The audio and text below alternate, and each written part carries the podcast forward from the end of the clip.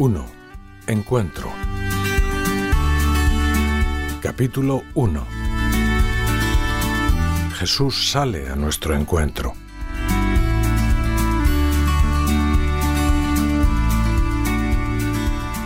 Al día siguiente estaban allí de nuevo Juan y dos de sus discípulos, y fijándose en Jesús que pasaba, dijo, Este es el Cordero de Dios. Los dos discípulos al oírle hablar así siguieron a Jesús. Se volvió Jesús y viendo que le seguían les preguntó, ¿Qué buscáis?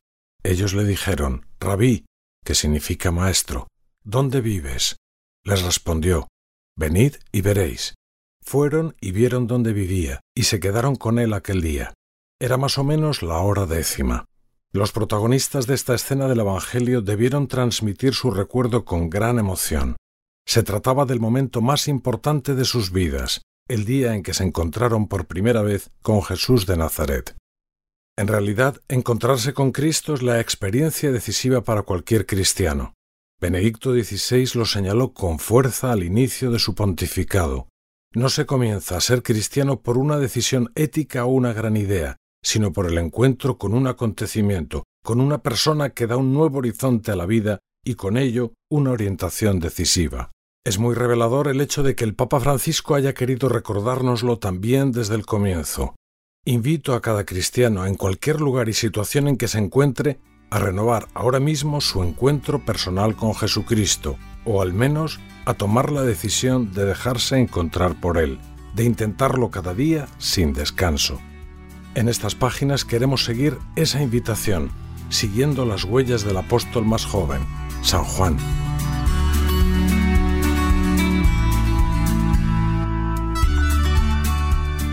¿Quién es Jesucristo para mí? ¿Quién soy yo para Jesús? El cuarto Evangelio resume con una hermosa frase la identidad del joven Juan. Él era el discípulo al que Jesús amaba. Con eso, en realidad, estaba todo dicho. Juan era alguien a quien Jesús amaba. A la vuelta de los años esa convicción no se apagaría, sino que sería aún más fuerte. En esto consiste el amor, no en que nosotros hayamos amado a Dios, sino en que Él nos amó. Sin duda, esa seguridad en el amor que el Señor le tenía es lo que le hizo capaz de conservar hasta el final de sus días una alegría profunda y contagiosa, la misma que se respira en su Evangelio. Todo empezó aquel día, a orillas del Jordán. ¿Y nosotros hemos experimentado un encuentro tan familiar como el del joven apóstol? Incluso si somos cristianos desde hace ya muchos años y llevamos toda la vida rezando, es bueno que nos detengamos un momento para pensar en unas preguntas que ha repetido el prelado del Opus Dei en reuniones con gente joven. Para mí, ¿quién es Jesucristo? ¿Qué supone Jesucristo en mi vida real hoy y ahora? Con esta consideración podemos calibrar cómo es nuestra fe. Pero antes de esta pregunta hay otra en cierto sentido más importante, inseparable y previa. ¿Quién soy yo para Jesucristo? Ante estas preguntas no es extraño que nos quedemos un poco perplejos. ¿Quién soy yo para Jesucristo? ¿Quién soy? ¿Una criaturilla? ¿Un producto de la evolución? ¿Un humano más que tiene que cumplir sus mandamientos? ¿Cómo me ve Jesús? Resulta iluminante en estas situaciones mirar a los santos. En una ocasión en que le preguntaron algo parecido, San Juan Pablo II contestó, Mira, tú eres un pensamiento de Dios, Tú eres un latido del corazón de Dios. Afirmar esto es como decir que tú tienes un valor en cierto sentido infinito, que cuentas para Dios en tu irrepetible individualidad. Lo que Él mismo había descubierto, lo que han descubierto todos los santos, es lo mucho que le importamos a Dios. No somos una criaturilla, un siervo que está sin más en el mundo para hacer lo que Él quiera. Somos amigos de verdad. Todo lo nuestro le importa, y por eso se preocupa de nosotros y nos acompaña a lo largo de toda nuestra vida, aunque muchas veces no lo notemos. Todo esto no es una exageración. Jesús mismo dijo a sus apóstoles, Nadie tiene amor más grande que el de dar uno la vida por sus amigos. Vosotros sois mis amigos. A vosotros os he llamado amigos, porque todo lo que oí de mi Padre os lo he hecho conocer. Son palabras actuales. Jesucristo recuerda a Benedicto XVI Vive y os lo dice a vosotros ahora.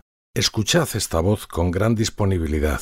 Tiene algo que deciros a cada uno. ¿quién soy entonces yo para Jesucristo? Soy su amigo, al que quiere con el amor más grande. Soy un latido de su corazón. Así soy yo para él, y eso lo cambia todo.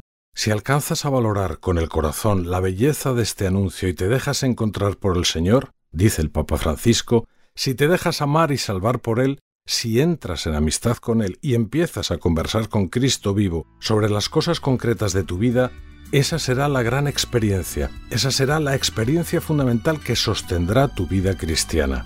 Esa es también la experiencia que podrás comunicar a otros jóvenes.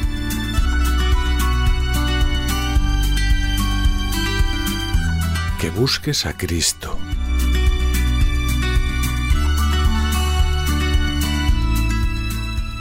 El 29 de mayo de 1933, un joven estudiante de arquitectura acudió por primera vez a conversar con San José María. Se llamaba Ricardo Fernández Vallespín. Muchos años después recordaba. El padre me habló de las cosas del alma, me aconsejó, me animó a ser mejor.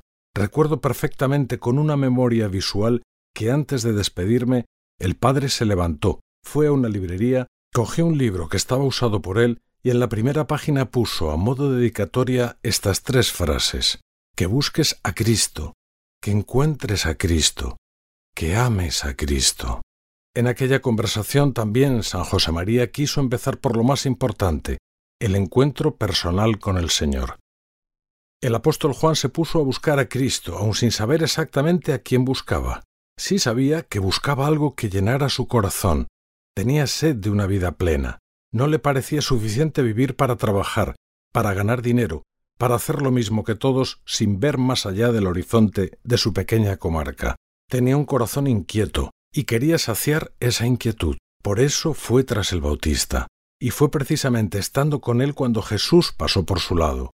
El Bautista le indicó, Este es el Cordero de Dios. Y él y su amigo Andrés, al oírle hablar así, siguieron a Jesús. ¿Qué podemos hacer nosotros para seguir los pasos del joven apóstol? Primero, escuchar nuestro corazón inquieto, hacerle caso cuando se muestre insatisfecho, cuando no le baste una vida mundana, cuando desee algo más que las cosas y las satisfacciones de la tierra, y acercarnos a Jesús. De hecho, tal vez lo hemos tenido en cierto sentido más fácil que Juan. Muchas personas nos han indicado ya dónde está Jesús. Como escribe San José María, aprendimos a invocar a Dios desde la infancia, de los labios de unos padres cristianos. Más adelante, maestros, compañeros, conocidos, nos han ayudado de mil maneras a no perder de vista a Jesucristo. Por eso, lo que podemos hacer ahora es buscarle. Buscadlo con hambre, buscadlo en vosotros mismos con todas vuestras fuerzas. Si obráis con este empeño, me atrevo a garantizar que ya lo habéis encontrado y que habéis comenzado a tratarlo y a amarlo y a tener vuestra conversación en los cielos.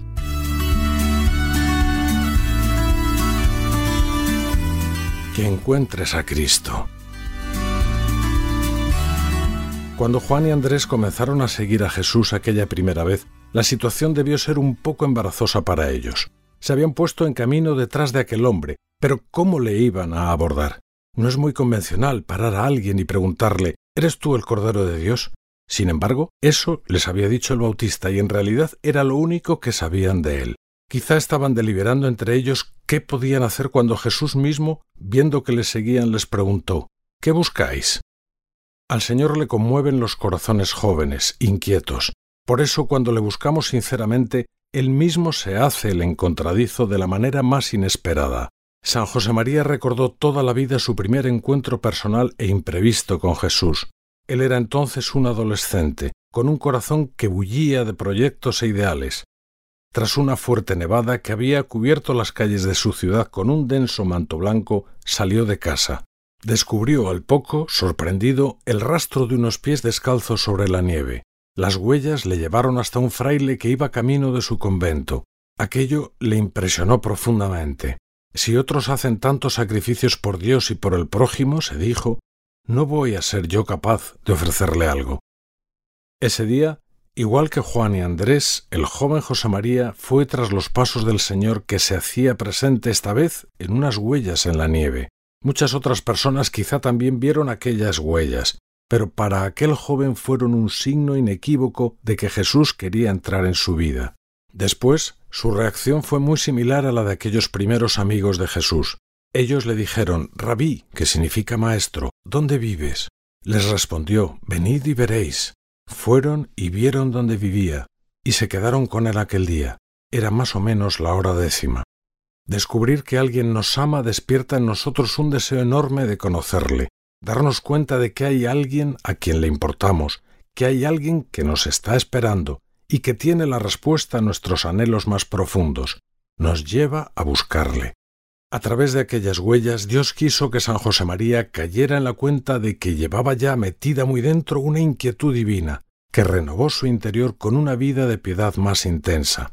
Buscar a Jesús y encontrarle es sólo el inicio. Podremos a partir de entonces empezar a tratarle como a un amigo.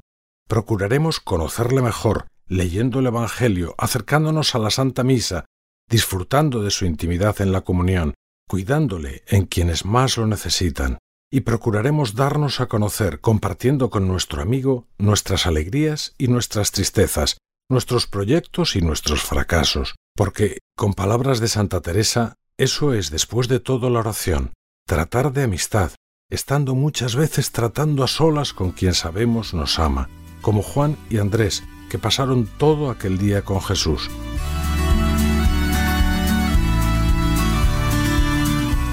Que ames a Cristo.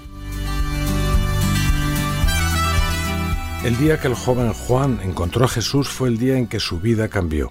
Por supuesto tenía aún mucho camino por delante, desde la pesca milagrosa hasta los viajes con Jesús por Palestina, desde sus milagros hasta su palabra que llenaba de alegría el corazón o sus gestos de cariño con los enfermos, con los pobres, con los despreciados, pero sobre todo aquellos momentos de conversación a solas con el Maestro. El diálogo que comenzó una tarde junto al río Jordán iba a durar toda una vida. Todos tenemos experiencia de la medida en que una amistad nos cambia. Por eso, es lógico que los padres estén pendientes de las amistades de sus hijos. Sin darnos cuenta, la relación con nuestros amigos nos va transformando hasta que llegamos a querer lo mismo y rechazar lo mismo. San Gregorio Nacianceno decía que la amistad nos une tanto que los amigos comparten una misma alma que sustenta dos cuerpos. En este sentido, es muy llamativa la transformación del joven apóstol, a él y a su hermano Santiago los llamaban los hijos del trueno, y algunos detalles de los Evangelios nos hacen comprender que no se trataba de un epíteto excesivo. Por ejemplo, aquella ocasión en que unos samaritanos se negaron a dar alojamiento a Jesús y a sus discípulos, y los hermanos se dirigieron al Maestro preguntando ¿Quieres que digamos que baje fuego del cielo y los consuma? Sin embargo, poco a poco, precisamente a medida en que iba creciendo su amistad con él, aprendieron a amar como Jesús, a comprender como Jesús, a perdonar como Jesús. Lo mismo nos puede suceder a cada uno de nosotros. Encontrar a Jesús y tratarle nos llevará a querer amar como Él ama. No debe sorprendernos que ese deseo vaya tomando nuestro corazón. Dejemos que se llene de agradecimiento, porque el Señor quiere contar con nosotros para hacer presente su amor en el mundo. Así sucedió a San José María. Aquellas huellas en la nieve le dieron una profunda seguridad de que tenía una misión en esta tierra. Comencé a barruntar el amor, a darme cuenta de que el corazón me pedía algo grande y que fuese amor. Descubramos también nosotros, detrás de estas llamadas del corazón, un eco de la voz de Jesús que en muchas ocasiones leemos en el Evangelio. Sígueme.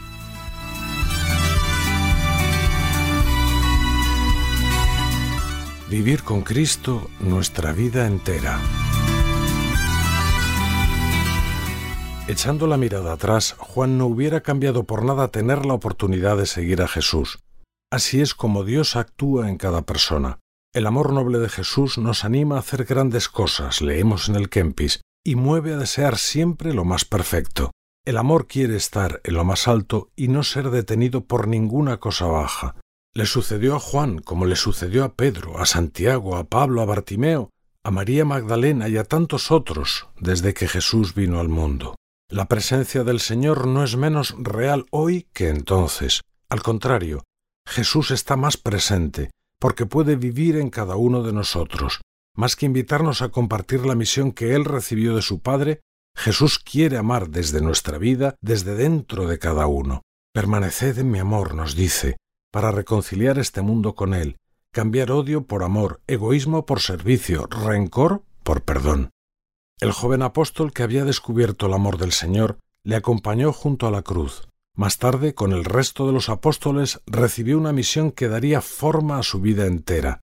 Id al mundo entero y predicad el Evangelio a toda criatura. También nosotros, si escuchamos nuestro corazón inquieto y buscamos a Jesús, si le encontramos y le seguimos, si somos amigos suyos, descubriremos que Él cuenta con nosotros. Nos propondrá que le ayudemos, cada uno a su modo, en la Iglesia, como un amigo que precisamente porque nos quiere, nos propone sumarnos a un proyecto entusiasmante. Lo dice el Papa Francisco. Hoy Jesús, que es el camino, te llama a ti, a ti, a ti, a dejar tu huella en la historia. Él, que es la vida, te invita a dejar una huella que llene de vida tu historia y la de tantos otros. Él, que es la verdad, te invita a abandonar los caminos del desencuentro, la división y el sinsentido. ¿Te animas?